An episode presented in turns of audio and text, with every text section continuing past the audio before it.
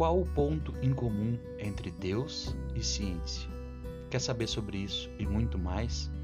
Toda semana aqui no Grão de Sabedoria, muita conversa regada a muito café. Aqui você abre a sua mente e tira suas próprias conclusões.